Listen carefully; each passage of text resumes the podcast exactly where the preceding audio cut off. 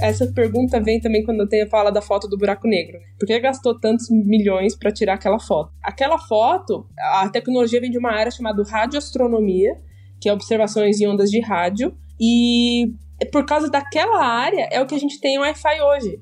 Porque eles tiveram, então, assim, eles criaram uma tecnologia para observar objetos em ondas de rádio, e aquela tecnologia em específico é o que possibilitou a existência do Wi-Fi.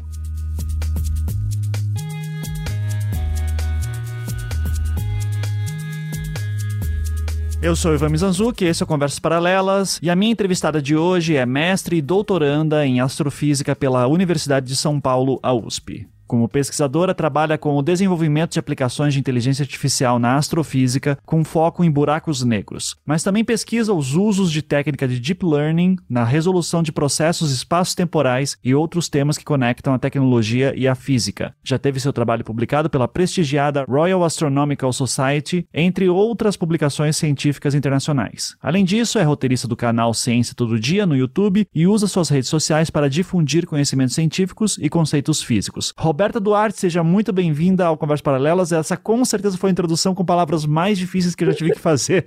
Então, parabéns. muito obrigada e obrigada pelo convite. Assim.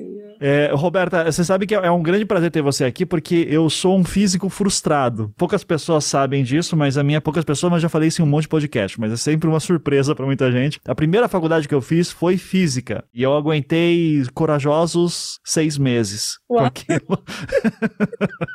Mas olha, até hoje mesmo eu tava com meus amigos aqui comentando que é realmente que a gente tava até falando que semana que vem volta as aulas, né? Do pessoal da graduação. E aí a gente tava falando, nossa, será que vai voltar bastante gente? Então a gente tava até com isso.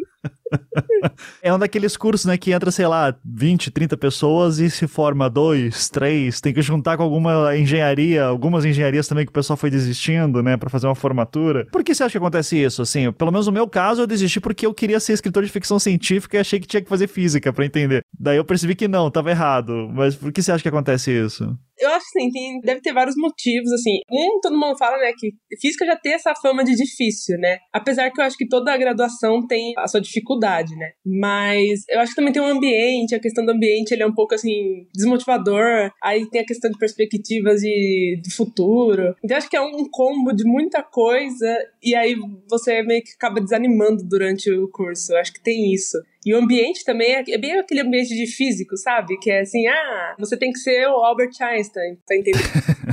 é meio assim, acaba desmotivando. Assim, apesar de eu me decepcionar, né, de eu me frustrar, de eu não conseguir ir para frente, eu, eu, lembro que eu ficava fascinado com as coisas que o professor, imagina, eu só fiz um semestre, então socorro, né, mas é, era alguma aula de cálculo e o professor falava assim que um, uma das monografias que ele tinha visto, e a gente tava discutindo cálculo diferencial integral, ele tava falando de uma monografia que uma menina tinha refeito ou reinterpretado a teoria da relatividade do Einstein usando só cálculo diferencial integral. Eu dizendo assim, cara, não, não sei nem se como faz isso, como isso é possível, mas parece uma coisa tão incrível, sabe? Se pensar em tantas linguagens diferentes. E aqui vem meu ponto. Ao mesmo tempo que é uma ciência muito dura, ela também é muito abstrata, né? Os números não são mais números, simplesmente do tipo, meu filho tem quase dois anos, então a gente tá tentando ensinar para ele, ó, uma maçã, duas maçãs, três maçãs. De repente os números viram outras coisas. Como é que você consegue eh, visualizar essa questão da abstração do próprio conceito de números e cálculos? Física é realmente muito abstrata, inclusive até antes de entrar na graduação,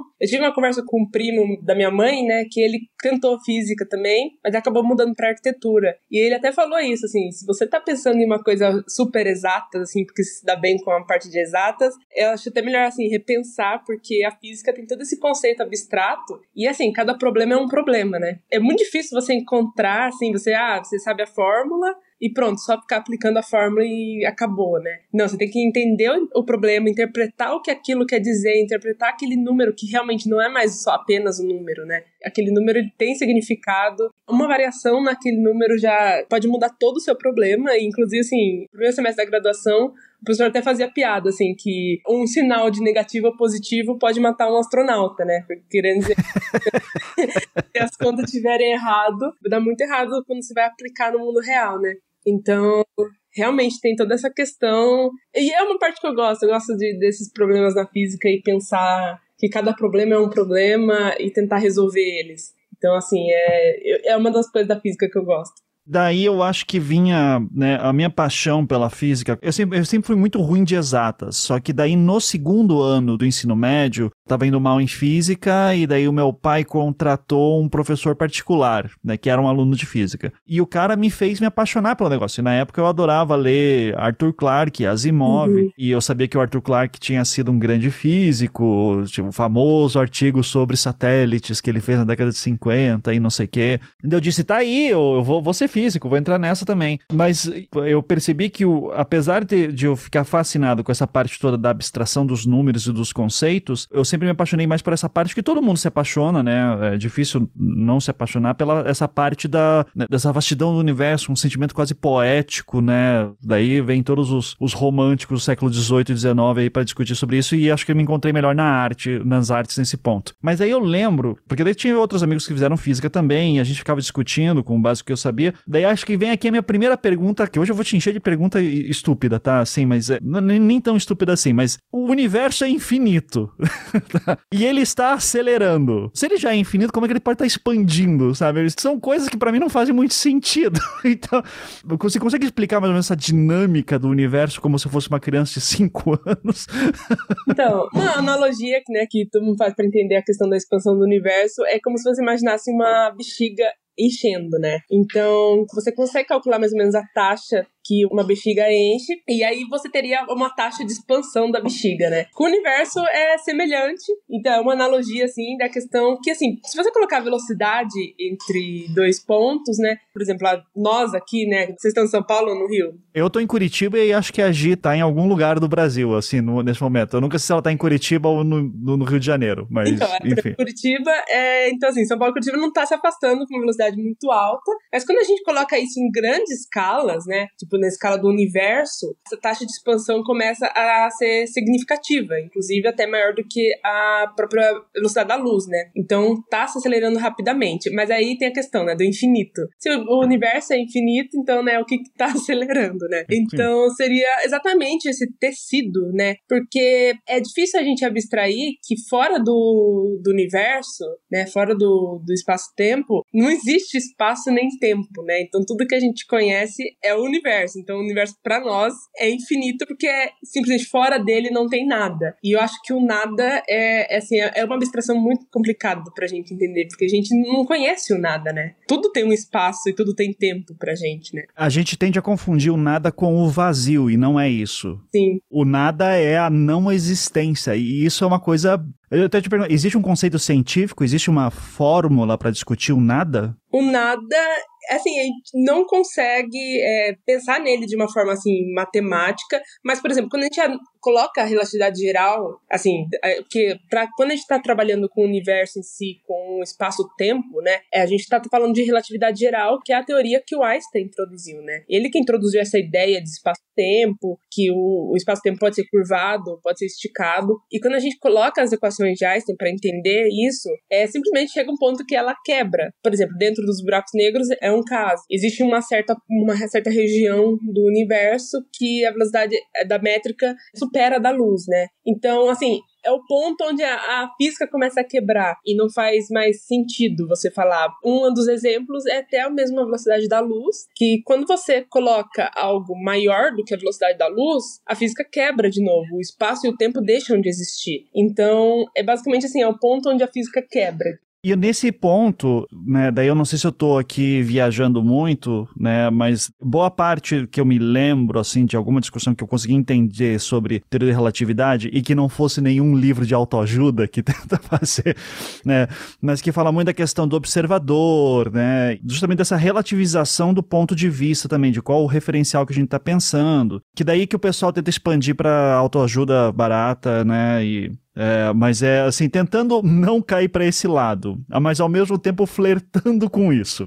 Eu, pelo menos no meu trabalho, faço muita entrevista e converso muito sobre casos criminais, e para mim é muito importante para as pessoas, quando eu tô entrevistando alguém, sabe, tentar ver se a memória, o que a pessoa tá falando de acordo com a memória dela condiz com o que aconteceu. E daí tem toda uma discussão filosófica sobre o que é a realidade, o que é a memória e não sei o quê, porque não é simplesmente tipo quem comeu o meu bolo 20 anos atrás, era tipo quem matou alguém, sabe? Então, tipo, alguém matou alguém, alguém fez alguma coisa em algum momento e porra, isso aqui não é uma coisa relativa, um fato aconteceu. Só que daí as memórias das pessoas são tão difíceis de lidar que fica difícil você fazer uma investigação que leve a fato concreto, né? Do tipo, foi isso que aconteceu no dia tal, em tal horário, em tais condições. Uhum. Por que eu tô falando tudo isso? Porque você vai ver que tem certas pessoas que têm uma memória muito melhor, tem pessoas que têm hábitos de fazer registros, tem pessoas que usam métodos para melhorar a memória, e tem pessoas, por exemplo, que têm noção de tempo melhor que outras. Para mim, dois minutos às vezes levam uma hora na minha cabeça porque eu tô absolutamente entediado, né? E acho que muita gente passa por isso. E daí vem essa questão. O tempo é um conceito que a gente vive que é tão difícil e me parece uma coisa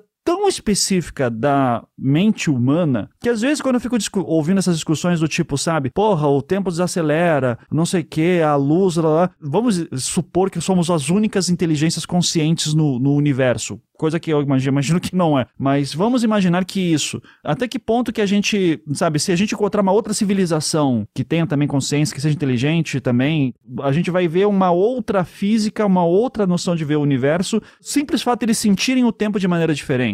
A, a fato da gente, nós sermos humanos e estarmos limitados com uma consciência específica, isso não, já não influencia também na forma como os cálculos físicos são feitos? Bom, é só abrir um parênteses, né, que você começou a perguntar sobre casos de crime, assim, é um momento fã agora. Eu gostei muito do, do caso Evandro. Ah, obrigado. E, e, eu sou muito fã, assim, de documentário, assim. Eu acho muito interessante essa parte. Inclusive, estou lendo agora o, o, livro do Ted Bundy. Ah, legal. É, é legal, legal que você gosta, né? Porque é, sim, sim. é sempre uma tragédia esses casos. mas agradeço. É, mas até a Andrew trata sobre isso, né? Se ela deveria ou não escrever esse livro. Eu acho, eu acho bem interessante. Mas então, então, a questão do, do tempo, realmente, assim, vamos começar da parte física, né? Da parte física, a gente não sabe exatamente o que é o tempo, né? A gente sabe que ele é uma das dimensões, a gente sente o tempo passando, né? Porque para nós o tempo passando é a Terra girando em torno do Sol e isso pra gente é o que a gente define como tempo, né? E também as próprias coisas acontecendo aqui na Terra, né? Uma pessoa envelhecendo, uma fruta estragando. Então a gente consegue perceber o fenômeno tempo, né? Mas agora, o que é o tempo de fato, assim, eu acho que talvez seja uma das grandes perguntas da física. Porque a gente não sabe o que é o tempo realmente, assim do ponto de vista físico da coisa. E isso sobre a questão de como a gente percebe o tempo e isso poder variar e realmente afetar o nosso entendimento como tempo, eu estava pensando nisso esses dias quando eu estava lendo, relendo a fundação do Asimov, né? E lá ele trata da questão de como o tempo varia, né? Dependendo do planeta que você tá. E a perspectiva de tempo para as pessoas é muito diferente. E eu até levantei esse debate que eu postei no Twitter até que como o nosso está muito relacionado com a Terra, com o Sol, nosso local no universo, digamos assim, quando realmente, quando a Terra deixar de existir. Imagina que, sei lá, alguém da humanidade se realmente se salvou e, assim, tá numa nave que a pessoa tá lá e não tem, assim, nenhum indício, assim, não tem planeta por perto, não tem estrelas perto, a pessoa só tá na nave, uma nave fechada. Assim, como que ela ia é, definir o tempo? Assim, sem ter algo com que definir, sabe? Aí teve até gente falou, ah, batimento cardíaco, própria respiração. Então, assim, mas mesmo assim, a, a, respiração a gente pode variar, sabe? O coração, se a gente leva um susto, alguma coisa, também pode variar. Então, assim, é difícil a gente conseguir definir o tempo. A nossa noção do tempo é 100% relacionada com a nossa posição do universo. E assim, se a gente deixar nossa posição, né, isso realmente ia variar. Isso já tá difícil, né? Aí entra o Einstein falando que além disso o tempo é relativo. O tempo não é o mesmo em todos os pontos do universo. É uma questão muito em aberto na, dentro da, da física. Até a questão do, do tempo ter um sentido só, que a gente só vai pro futuro, né? A gente não consegue voltar pro passado. Por quê? Por que isso acontece? Bom, tem a entropia que proíbe o tempo de voltar, né? A relatividade geral também trata o tempo com questão da entropia, Mas assim, a gente não sabe por que isso. A gente não sabe porque ele é a única dimensão que tá, é proibido ir para trás, sabe? Porque quando a gente vai pro espaço, a gente pode se mover para onde a gente quiser. Então, assim, é, realmente, assim, o tempo a gente não sabe o que é, a gente experiencia ele, ele é importante na nossa vida, porque a nossa vida tá, depende dele, né? Então, tempo é uma coisa que se você for pensar, você vai ficar horas e horas pensando sobre, e sempre aparece uma questão em aberto, assim, que, assim, ninguém sabe. A gente está sempre tentando mapear um terreno que não sabe direito onde é. Então a gente vai construindo modelos que vão se mostrando mais eficazes que outros. A gente pode pensar assim, construindo mapas melhor. É, como se fosse mapa, assim, é, dependendo de onde você estiver, você pode definir o tempo de alguma forma diferente, sabe? E aí, em cada coisa pode variar. Por exemplo, essa questão, né? Você pode colocar como se fosse batimento cardíaco. Sei lá, definir 40 batimentos cardíacos igual uma unidade de um tempo que você crie, sabe? Dependendo do que você coloca. Agora, a questão da relatividade é assim, é realmente o tempo passa diferente, sabe? Não é uma, uma medida. É realmente o tempo tá passando diferente. E em Interestelar a gente vê isso muito bem, né? Que tanto na nave quanto no, no planeta, do ponto de vista de cada um deles, o tempo tá passando normal. Aí agora, quando eles se juntam, você vê que passou anos para um enquanto passou apenas algumas horas para o outro. E se você tivesse junto com ele, você veria o tempo passando normalmente. E quando você compara, você vê que não, pera lá, o tempo realmente um passou muito mais rápido do que o outro. E eu lembro de ter visto que isso já foi comprovado em acho que relógios atômicos, né, uhum. né, de uma nave que está saindo, um foguete que está saindo aqui do, da Terra, ele está numa velocidade muito menor que da luz, está muito rápido, e daí quando ele volta, o relógio atômico ali que analisa em unidades de tempo que a gente não usa, mas tem uma diferença diferença com o relógio daqui de baixo, né? Então, isso já foi comprovado, assim, digamos assim, não, não é simplesmente papo de maluco, né? Já, a gente sente, a gente tem um, um experimento, né, que a gente está lidando todo dia, quem usa GPS, por exemplo, porque os satélites que estão em torno da Terra, eles não só sofrem a questão do tempo por causa da velocidade deles, que é definido pela relatividade restrita, como também eles sofrem da questão da relatividade geral, que é a curvatura que a Terra faz no espaço-tempo. Então, esses satélites, eles precisam ser corrigidos relativisticamente, e principalmente quando eles mandam um sinal para um relógio de GPS aqui na Terra. É, até já fizeram um teste, assim, se não fosse corrigido relativisticamente, em apenas algumas horas, o GPS não ia saber se você está no meio de São Paulo ou se você está no meio do Pacífico. Ele ia se perder. Então, é uma coisa que a gente experimenta todo dia que está sendo corrigido. E já fizeram esse teste e realmente acontece. E isso daí, vamos lá, nessa hora eu começo a ficar desesperado que eu vou morrer e eu não vou ver as coisas avançando, né? Assim, então, porque eu lembro de um livro em específico do Arthur Clarke que eu li uh, nessa época da adolescência que é o fim da infância, né? E no fim da infância tem esse momento lá que uma das crianças está dormindo. Eu não vou dar spoiler aqui de um livro de 40 anos, mas o que importa é que as crianças da Terra em algum momento passam por uma coisa muito doida, tá? Acho que tem mais de 40 anos até esse livro, Jesus. Então, mas ele. Uh, as, algumas crianças começam a ter grandes sonhos com viagens interplanetárias, e daí eu lembro de uma criança sonhando com um sistema. Ele estava num planeta e que o planeta tinha três sóis. Uhum. Eu ficava, cara, que coisa incrível que deve ser ver três sóis, assim, né? Deve ser, sabe, tipo, deve ser muito doido, assim. Não sei se tem dia e noite, sabe?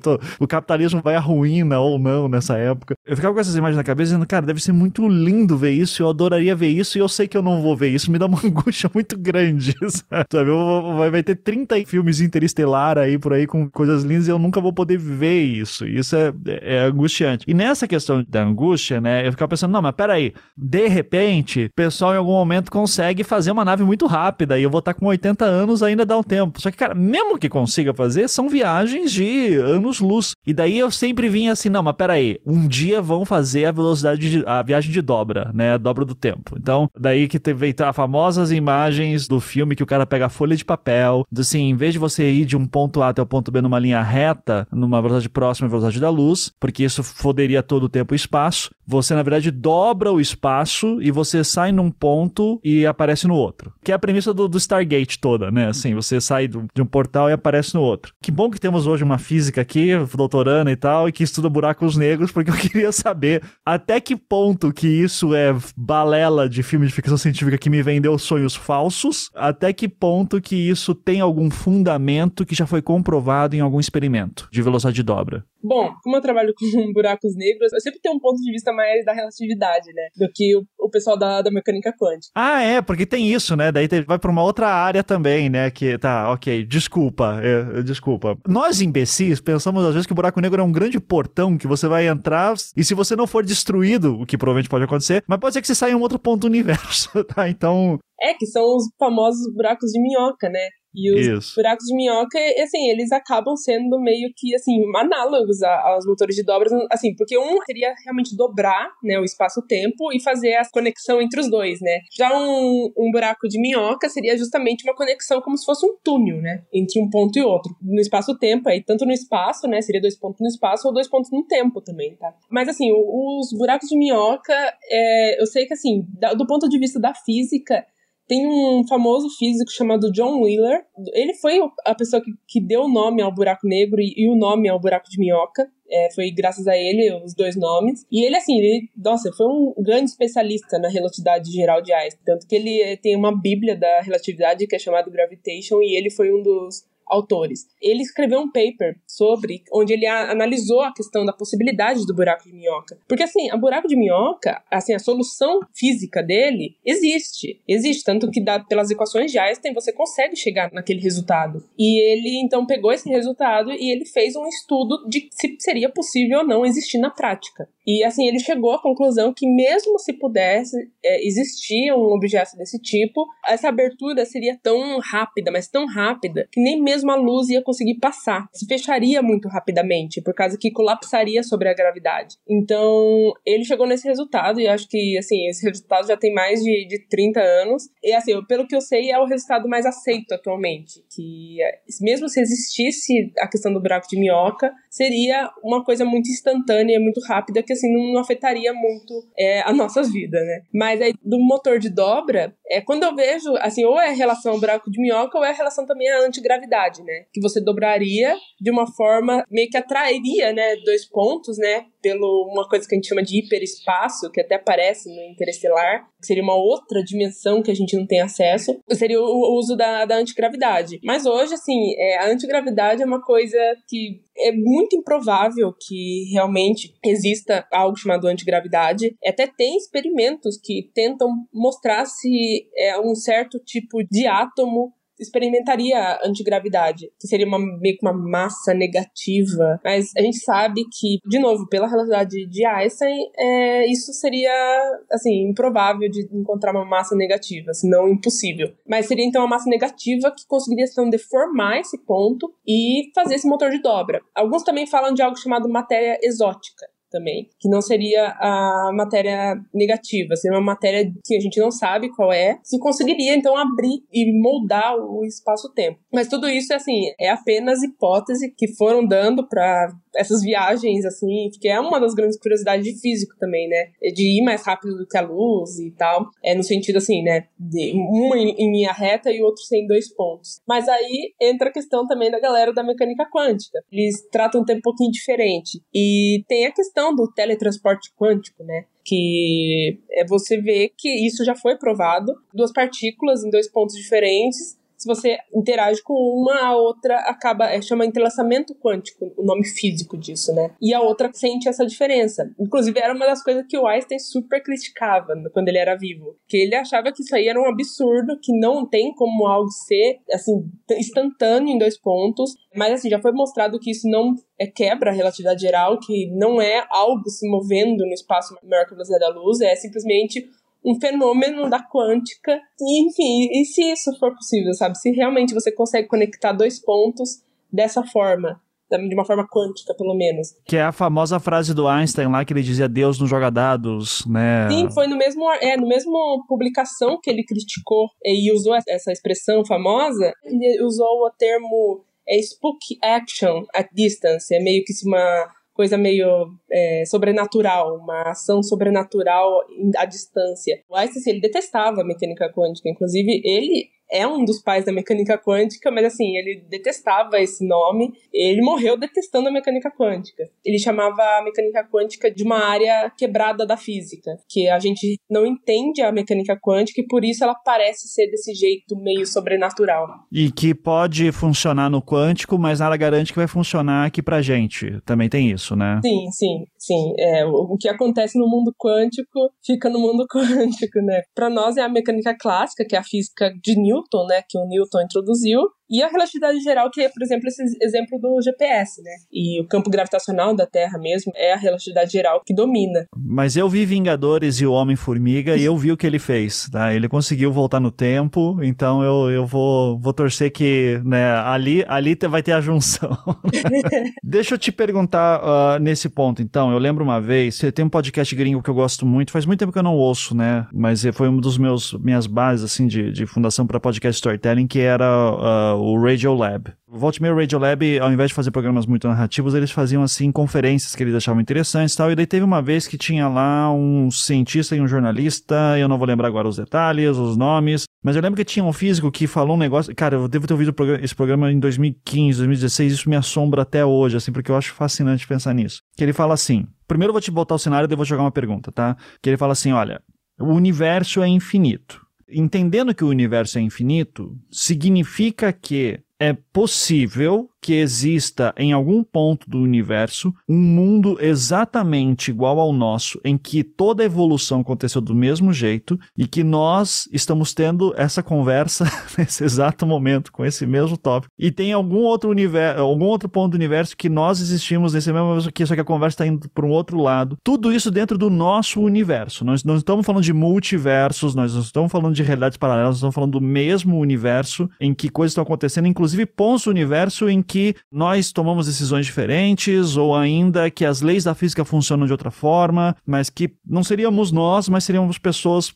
que estão fazendo exatamente a mesma coisa que nós em outras com outras regras, né? Primeiro que isso já me explodiu a cabeça assim, caraca, o infinito é uma coisa muito grande, né, cara? Tipo, assim, é, é inacreditável, porque é aquela história de você botar um macaco com a máquina de, de escrever, no, né, e com um tempo infinito, teoricamente, um dia ele vai escrever todas as obras de Shakespeare, tudo de James Joyce, Dostoiévski, e por aí vai. Porque você tá falando do infinito né? Então, só que daí quando eu vejo isso, quando eu ouço isso, apesar de me fascinar, indo para um ponto que a gente, um dos motivos de ter chamado você aqui hoje, que é o James Webb, né? Uhum.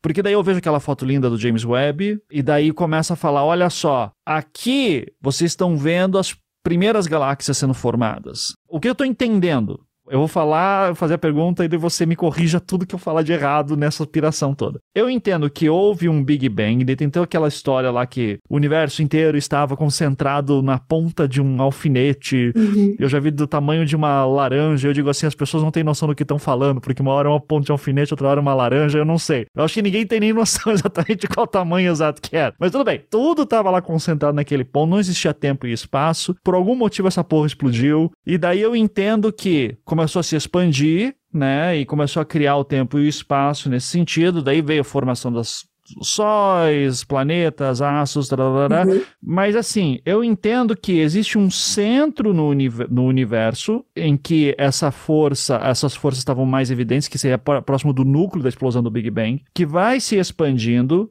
e vai se, vai se alastrando. À medida que vai se alastrando, vai preenchendo esse espaço vazio, que é abstrato, que a gente não sabe direito o que é, e que tem certos pontos do universo em que, digamos, houve uma evolução maior, ou mais rápida, ou mais desenvolvida do que aqui. E daí que vem a pergunta que eu queria falar. A gente consegue calcular em que ponto do Big Bang nós estamos, qual a distância, e à medida que você vai se aproximando, você vai vendo civilizações. Vamos imaginar que existe vida inteligente, vamos colocar vários Cs aqui, tá? Uhum. É, mas você vai ver um desenvolvimento de sistemas solares mais avançados para o núcleo, mais atrasado para fora. É, em que ponto que a gente está e se é possível que, mesmo a gente conseguindo mapear toda essa área, é, realmente exista essa questão de vários mundos parecidos com os nossos, com pessoas como nós tomando as mesmas decisões e tal. Ou se não, isso aí é, é também foi o cara da, da palestra me enganou. É, então, tem uma coisa muito importante dentro da cosmologia, né? Que a cosmologia é a área que estuda justamente o universo, a história do universo, a evolução do universo, né? Que é a questão do princípio homogêneo e isotrópico. O que, que esse princípio diz? Esse princípio diz que, independente da direção que a gente estiver olhando, a gente vai ver meio que as coisas meio que igual, meio que homogênea. Tanto que se você vê as simulações de universo, tem até um, um famoso satélite que eu esqueci o nome agora, mas ele conseguiu mapear isso mais ou menos. Você vê de forma como se fosse igual. Assim, não igual assim, literalmente igual, mas como se fosse uma coisa meio homogênea. É meio que você estivesse assim, misturando Nescau no, no leite, e aí fica quase tudo meio homogêneo. É dessa mesma forma que a gente vê, tanto de um lado quanto do outro. Inclusive, se você ver as imagens, tanto do Hubble quanto do James Webb, você vai ver aquelas imagens Deep Field, né? Que foi aquela primeira imagem que o James Webb soltou é aquilo lá, independente de onde você, qual ponto do céu você estiver olhando, você vai ver alguma coisa mais ou menos parecida com aquilo. E isso intrigou muito tempo é, os, os físicos e os astrônomos, porque sim, se, se o universo teve então uma evolução diferente, era esperado que em algum ponto do universo a gente estivesse olhando e fosse alguma coisa ligeiramente diferente da outra. Mas isso não acontece. Então introduziram esse princípio. E isso é, não bate bem com o que é esperado da física, porque assim, a velocidade da luz, ela é a coisa mais rápida do universo, né? Então, se uma coisa está igual a outra, quer dizer que em algum momento aquelas duas coisas se comunicaram. E a velocidade da luz não teria tempo suficiente de chegar ali. Então eles começaram a pensar nisso, né? Pensar nesse problema. E aí chegaram à questão da, da inflação. Né? A inflação foi um período muito curto do universo, muito rápido também. Foi logo após o Big Bang que o universo se expandiu muito rapidamente e, assim, foi a primeira aceleração do universo, tá? Que muita gente acha que o universo sempre teve acelerado, mas isso não é verdade. Ele teve duas acelerações. Uma é, foi essa inflação e a segunda é a que a gente está vendo agora. Então, assim, nesse período, é, então deu tempo das coisas meio que se comunicarem, tipo, na velocidade da luz, né? Então, a gente, assim, então por isso que a gente vê tudo meio que igual. Aí perguntar, ah, mas onde é a distância, né, do, do centro do universo, né? Do, de onde ocorreu o Big Bang? E é aí que tá, a, assim, todos os pontos é, é o ponto. É, é até engraçado, porque assim, nenhum ponto é o ponto, mas todos os pontos são os pontos porque o espaço-tempo estava ali, né? O espaço-tempo estava ali. Então, nosso local, né, onde o espaço e o tempo tá, é também veio dali, entendeu? O tempo foi criado ali. Então, é um pouco assim, abstrato de pensar que todos os pontos. Não, não é extremamente abstrato. É, muito difícil visualizar isso. É muito tá difícil falando. visualizar que todos os pontos são o ponto, mas ao mesmo tempo nenhum deles é, porque o tempo, enfim, o tempo foi variando, né? Tá, não, não, não, mas peraí, não, não, desculpa. Esquece toda, a, sabe, que celulares e luz, esquece como isso funciona. Vamos imaginar assim, que eu tô lá no meio, onde o James Webb tá agora, tá certo? Uhum. Eu, eu, peguei uma carona com o James Webb. Eu saio, ao invés de usar aquelas câmeras incríveis com captação de luz especial lá, eu pego o meu iPhone e tiro uma foto de um ponto do universo. Daí eu viro para trás e tiro a foto do outro ponto do que tava justamente atrás de mim. Uhum. Eu vou ver a mesma imagem nas duas fotos? Não a mesma imagem, mas muito parecido. Tanto que se você pegar, por exemplo, os deep fields, né, e procurar, ver, ver os deep fields do, do Hubble, que ele tirou em situações diferentes, em pontos diferentes. Se você vê, assim, são muito parecidas as duas imagens. Você vê um monte de galáxia distribuída de forma quase homogênea, que assim, não são as mesmas galáxias que você vai ver, mas elas são, assim, muito parecidas entre si. Isso que é o, é o curioso, né? Porque se tivesse uma região do universo, por exemplo, que formou menos galáxias, você veria um, um, buraco ali, né? Você não veria, por exemplo, sei lá, ia ter várias galáxias e do nada ia aparecer um buraco sem galáxia nenhuma, e você ia falar, ah, ok, nessa região alguma coisa de diferente aconteceu aqui. Mas isso não acontece. Isso não importa onde você olha, é, tem várias galáxias distribuídas de uma forma assim quase igual, entendeu? Imagina que você pega confete e joga para cima, e depois você olha no chão, você vai ver que eles estão distribuídos de uma forma igual. Não são os mesmos confetes, né, que tá em dois pontos diferentes, mas eles estão distribuídos de forma igual. Tá, então são, são coisas muito parecidas com uma distribuição parecida também. É. é, inclusive que acho que teve uma, uma foto fake que foi distribuída aí que tinha um espaço vazio, né? Uhum. Você, você, você chegou a ver essa foto? é, era falsa, né? É falsa. Não, tipo, não, tem, não existe aquele espaço vazio. Era, era uma questão da câmera. Ela é real, só que assim, não é que não tem nada ali. Ali tem. Só que depende do comprimento de luz que você está olhando. Quando você olha no infravermelho, você vê que aquela região escura é dominada de galáxias. Tem um monte de pontos de galáxias ali, mas a gente não consegue ver na luz visível, porque provavelmente tem uma poeira, alguma coisa ali na frente que está tapando a luz de vir. Então é a mesma coisa quando a gente olha pro. Quando, sabe aquelas imagens bonitas da, da Via Láctea, da, tirada aqui da Terra, né? Tem um braço da Via Láctea, quando você olha aquilo, tem umas regiões mais escuras, né? Porque aquilo ali é poeira que, basicamente, enquanto a luz está vindo, é tampa a luz que está vindo. Então a luz não consegue passar dali. Mas se você olha com outro comprimento de onda, é o infravermelho, por exemplo, rádio, você vê é, esses fótons em rádio, em, em comprimento de, é, de outro comprimento de onda, eles chegam até a gente e a gente consegue ver. É a mesma coisa que acontece naquela região escura, que parece que não tem nada, mas tem dependendo da luz que você olhar. É, usando uma, uma analogia horrorosa, é como quando você vai tirar uma foto no escuro com o teu celular e tá muito escuro na câmera, não vê nada, mas com o teu olho, que tá acostumado com aquela luminosidade de base, é baixa, você consegue ver alguma coisa, né? Então, e, e isso que bate tudo, né? Do tipo, a própria maneira como a gente vê a luz, interpreta a luz, capta a luz numa lente, já influencia como a gente está analisando tudo isso que vem do, do telescópio para cá, né? Do, do, uh, do satélite para cá também, né? O próprio James Webb mesmo, né? Que ele tá observando em infravermelho, que pra gente, assim, a gente nunca vai ver essa luz, sabe? Tem muita gente que pergunta, ah, mas será que a gente estivesse lá, a gente ia ver a mesma imagem que o James Webb?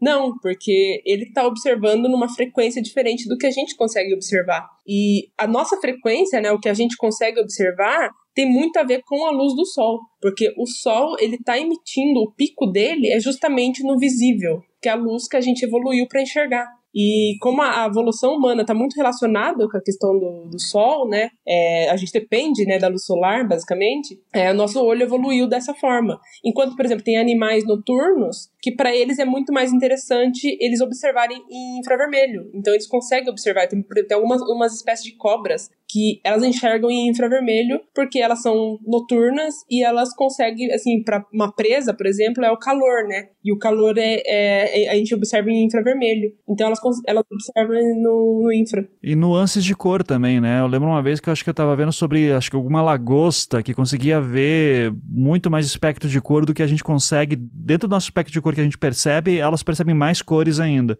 Então, assim, até mesmo o que a gente consegue ver, dependendo do, do, do olho do animal, já muda, né? E, isso, e de novo, bate naquela questão que eu tava falando, né? De, da nossa percepção. E daí cai uma outra questão aqui, que é. Eu tinha um professor de matemática, quem fez cursinho em Curitiba, vou, vou até citar o nome dele aqui, o, o professor Colby, não sei nem se tá vivo ainda, mas ele era professor de cursinho, e ele era um cara que, assim, super divertido quando começava a falar de maluquice, assim. E ele dizia assim: porque veja só, temos aqui três dimensões, mas vamos imaginar que existe um ser habitando na quinta dimensão. Daí ele.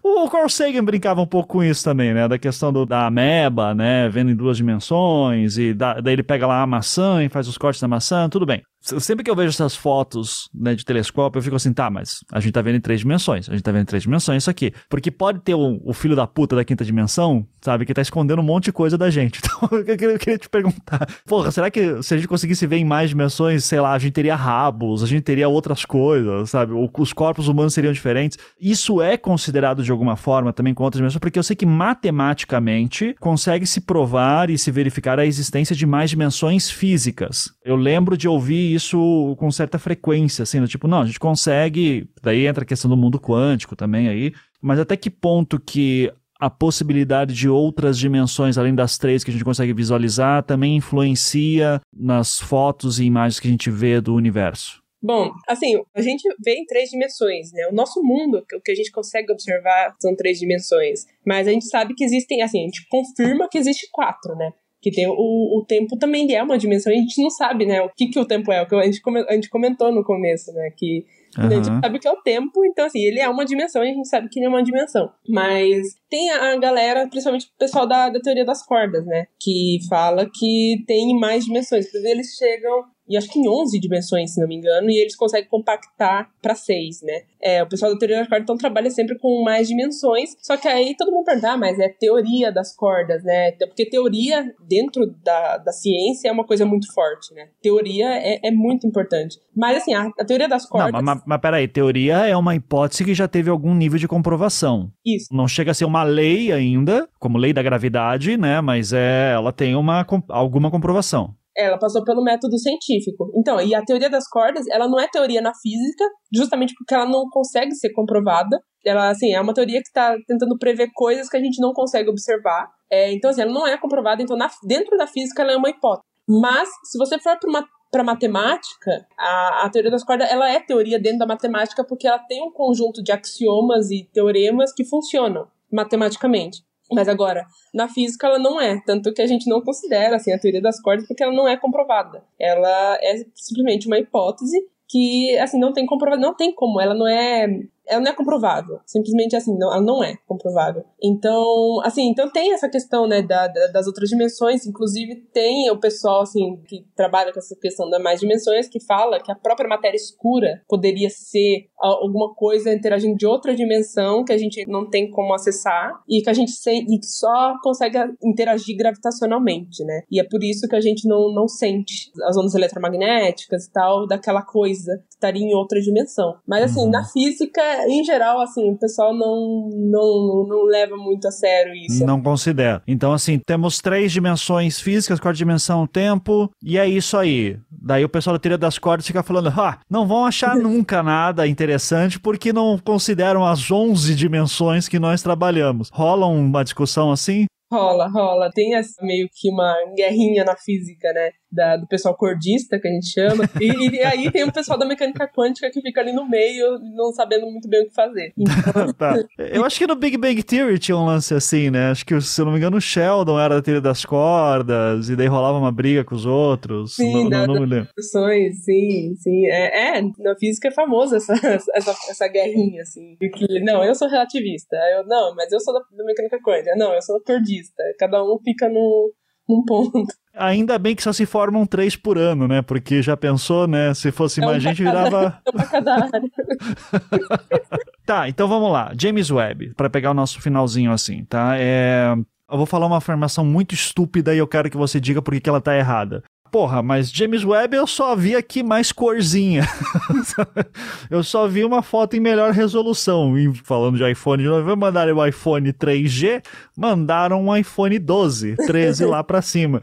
Eu, eu, eu, gosto de falar essas coisas imbecis porque às vezes as pessoas perdem um pouco a noção de como coisas que parecem muito avançadas elas realmente ajudam no dia a dia, como você falou do GPS o espelhinho que está na Lua, que foi colocado por uma pessoa, né, pra, que ajudou a comprovar, né, por, por, lasers a curvatura, tudo, e que a teoria da relatividade, tudo isso influencia na nossa vida também. Mas o que que o James Webb, ele a, aponta pra gente de tipo, ok, isso aqui é interessante que está aparecendo é, e vai nos ajudar com essas coisas que temos aqui na Terra. Já tem uma discussão nesse sentido? Tem, e essa é uma discussão, assim, muito importante, até porque o James Webb mesmo, ele, assim, foram bilhões e bilhões de dólares para criar ele, né? Então, para conseguir esse dinheiro, né, para falar, não, vale a pena investir nesse, nesse objeto aqui, eles precisam dessa do que vai impactar, qual é o ganho na ciência que esse objeto vai ter. Então, assim, tem toda essa discussão desde o começo, quando pensaram, ah, vamos fazer um telescópio desse jeito. É, mas, bom, do ponto de vista científico, é, a resolução ela é importante porque agora a gente consegue ver muito mais estrelas, por exemplo, naquela foto da Demulosa Carina, né, do que a gente via antes. E isso nos vai dar melhor entendimento do processo de formação estelar, por exemplo. Além disso, a gente vê nas galáxias, aquela, o quinteto de Stefan, né? Quando você compara com o Hubble, por exemplo, você vê melhor as, as detalhes da, da galáxia. Você vê até as estrelas, o conjunto de estrelas da galáxia. É muito importante pra gente entender todo a física do que está acontecendo, né? Mas, assim, mas a, o, o, outro grande avanço do, do James Webb, eu acho que talvez seja a parte mais importante dele, é questão do, dessa observação em infravermelho, né? Porque é, o Hubble, ele consegue ver todo o espectro do visível e um pouquinho do infravermelho. E por que é importante, então, a gente conseguir mandar um telescópio que observa no infravermelho, sendo que a gente já tinha o Hubble que enxergava no, no visível, né? Porque quanto mais longe é, algo tiver da gente, mais avermelhado ele tá jogado. Porque entra a questão da expansão do universo de novo. Porque quando a luz foi emitida naquela época, época. Conforme o fóton foi viajando pelo espaço-tempo, o espaço-tempo foi se esticando. Enquanto ele estava se esticando, essa, onda, né, essa onda de luz que está vindo, ela foi esticada também, junto com o espaço-tempo. Então, quando o comprimento de onda maior, é mais vermelho isso é. E então, quanto mais jogado pro vermelho, aí vai pro infravermelho, e assim vai conforme vai pro mais extremo do espectro. E é por isso que a gente, assim, tem mais acesso a regiões mais distantes do universo, coisa que a gente não tinha antes. E assim, por que ver então as regiões mais distantes do universo? Porque a gente está vendo também pelo pro passado, né? Porque essa luz levou um tempo para chegar até nós, certo? Então, quando aquilo foi emitido, demorou bilhões e bilhões de anos para chegar até nós. A foto que está chegando agora na câmera do James Webb é algo que foi emitido quando o universo estava assim recém-nascido. E a gente tem que tem muitas questões ainda em aberto dentro da astronomia que é, a gente precisa entender o que aconteceu lá. Por exemplo, um até da minha área, que é a questão de buracos negros. É, a gente não sabe como os buracos negros supermassivos é, nasceram. A gente sabe que eles existem, a gente sabe que eles estão no centro das galáxias, a gente tem foto deles, mas a gente não sabe como eles chegaram ali e nem como eles chegaram ao tamanho que eles chegaram. Por exemplo, o M87 estrela, que é o da primeira foto, é maior do que o sistema solar inteiro. Como que ele chegou àquele tamanho? A questão das estrelas também, como as estrelas foram formadas, quando as primeiras estrelas foram formadas, a gente também não sabe. Então tem muita questão em aberto que só quando a gente olhar lá para o passado, bem no comecinho do universo, é que a gente vai entender e ter respostas. E aí tem a questão também da, da parte assim, o que, que isso muda na minha vida, né? Eu saber o que uma estrela tá nascendo lá no início do universo, que isso muda na minha vida. Tudo isso é fascinante, mas até agora só me faz pensar assim, ah, pra onde que eu vou quando o planeta for pro caralho, sabe? É, vamos procurar possibilidades. Exato. Aí a, a, astronomia eu acho ela uma ciência bem interessante, porque assim, quando a gente pensa nesses telescópios, né, tem toda uma tecnologia por trás. Por exemplo, o James Webb mesmo, ele é a coisa mais tecnológica que existe na humanidade agora sabe? Que a humanidade fez, né? Ele, de longe, assim, a tecnologia necessária pro James Webb é maior do que o iPhone 13, o iPhone 13 Pro Max, e aí vai, sabe? Sim. Então, para criar esse objeto, precisa de tecnologia. Por exemplo, um exemplo é o, o próprio espelho do James Webb, que eles tiveram que criar uma tecnologia inovadora para aquele espelho é não ter nenhum risco, nenhum, nenhuma, assim, nenhuma perturbação naquele espelho, ser banhado a ouro para conseguir fazer. Então, assim, uma tecnologia nova, sabe? Então, tudo que é relacionado a esses grandes telescópios, essas observações, elas são, assim, tecnologias que vão ser aplicadas, são criadas essas tecnologias que são aplicadas. Essa pergunta vem também quando eu tenho a fala da foto do buraco negro. Por que gastou tantos milhões para tirar aquela foto? Aquela foto, a tecnologia vem de uma área chamada radioastronomia, que é observações em ondas de rádio, e por causa daquela área é o que a gente tem o Wi-Fi hoje. Porque eles tiveram, então, assim, eles criaram uma tecnologia para observar objetos em ondas de rádio, e aquela tecnologia em específico é o que possibilitou a existência do Wi-Fi. Então, assim, é, tudo que está por trás, toda a ciência que está por trás acaba sendo aplicada na gente. No, nossa, você falou até o GPS, outro, o GPS também é outro exemplo. E eu sempre lembro, né, da questão até do eletromagnetismo. O Maxwell, ele estava usando do, é, exemplos do Faraday. E o Faraday, ele fazia uh, experimentos de eletromagnetismo, né? Por, por curiosidade, por pura brincadeira, que ele usava é, fagulhas de, de ferro, né? Para entender os campos, desenhar os campos magnéticos. E ele era até ajudante do laboratório, ele nem era estudante nem nada. Depois ele virou pesquisador ali. Mas ele simplesmente era por pura curiosidade que ele fazia isso. E o Maxwell então estudou as anotações do, do Faraday e aí ele é, introduziu as equações de Maxwell. Aí pergunta, tá, mas por que, que eles fizeram isso? Eles nunca pensaram que aquilo seria possível hoje a gente ter um celular, hoje a gente ter acesso ao computador, acesso à luz elétrica nas nossas casas, tanto Faraday quanto Maxwell, eles nunca nem imaginaram que aquilo que eles estavam fazendo um dia poderia trazer luz, assim, de uma forma fácil pra gente, sabe? Ou carregar o nosso celular numa tomada. Eles nem imaginariam a criação do celular, sabe? Então, assim, tudo que vem da física e da ciência em alguma hora é aplicada diretamente na sociedade, sabe? Entender buracos negros é entender a, a, a, gravidade, né? E a gente, assim, sabe muito pouco da gravidade. Então, assim, será que a gente não consegue utilizar? A gente já viu que a gravidade pode ser usada para energia, né? Uma coisa que cai, por exemplo, se você coloca uma, algo caindo e batendo em algo, isso está gerando energia e você pode transformar em energia de alguma forma. Então, tem várias questões que a ciência com, a com o avanço da tecnologia dentro da ciência, acaba sendo aplicada diretamente para nossas vidas, né? Então, assim, até mesmo, por exemplo, a turbulência de avião, por exemplo, assim, entender essa questão da, da gravidade, turbulência, é ajudar também, por exemplo, nas viagens de, de, avião. É assim, a gente pensa que não tem aplicação, mas, mas no fundo, no fim, acaba tendo, assim. Falam muito que períodos de guerra são os períodos que temos maior avanço tecnológico, né? É bom saber que existe uma alternativa a essa, que é investimento em é, tecnologia espacial, né? E de observação de espaço. Né? A gente não precisa ficar se matando para chegar no Wi-Fi. Sim, então... é E assim, até mesmo. Tem a história né, da Segunda Guerra Mundial, que. Porque ali eles teve um investimento muito grande na mecânica quântica e na física nuclear, justamente, né? Porque eles estavam com medo da. A, os Estados Unidos estavam com medo da Alemanha e da questão do avanço das armas nucleares ali, né? E aí teve um boom dentro da mecânica quântica e da física nuclear por isso, mas você não precisava ter uma guerra por causa disso, né? Você, você podia estudar isso de outra forma e não necessariamente na guerra guerra, mas tivesse, se tivesse investimento antes. Então, tudo que a gente vê hoje, computadores e o celular mesmo, veio dos avanços da mecânica quântica e da física nuclear naquela época. E é, é, o que você falou, a gente não precisa se matar para ter o avanço, assim, a ciência já dá esse avanço, sabe? Perfeito. Bom, daí tem toda uma discussão também sobre de quem que é, quem que é essa tecnologia, quem vai ter acesso, mas uhum. nosso tempo tá acabando também, então eu já Roberta, queria te agradecer imensamente pelo papo, foi uma delícia poder é, pirar tanto e, e, imaginar coisas muito mais divertidas do que como pagar a conta no final do mês.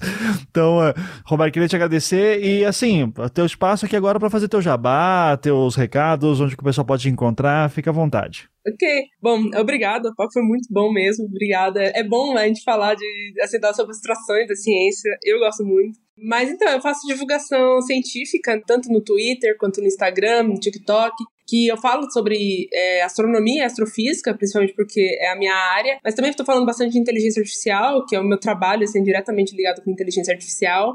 Falo de física também, ciências em gerais. Falo sobre Taylor Swift também, é importante dizer. Justo. Mas o Twitter, Instagram, as três redes sociais é import underline Hobbs. E é, ou Roberto Duarte, se procurar também vai, é, dá para encontrar. Então eu tô sempre tentando lá falar sobre, sobre sistemas e fazer threads e curiosidades e responder as questões que as pessoas têm. E também vocês podem me encontrar nos roteiros do canal Ciência Todo Dia, do Pedro Loss, que sempre eu tô dando ali um.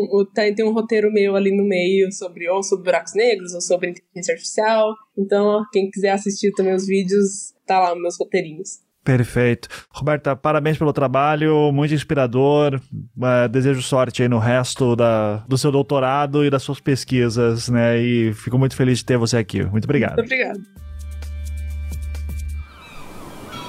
Este podcast foi editado pela Maremoto.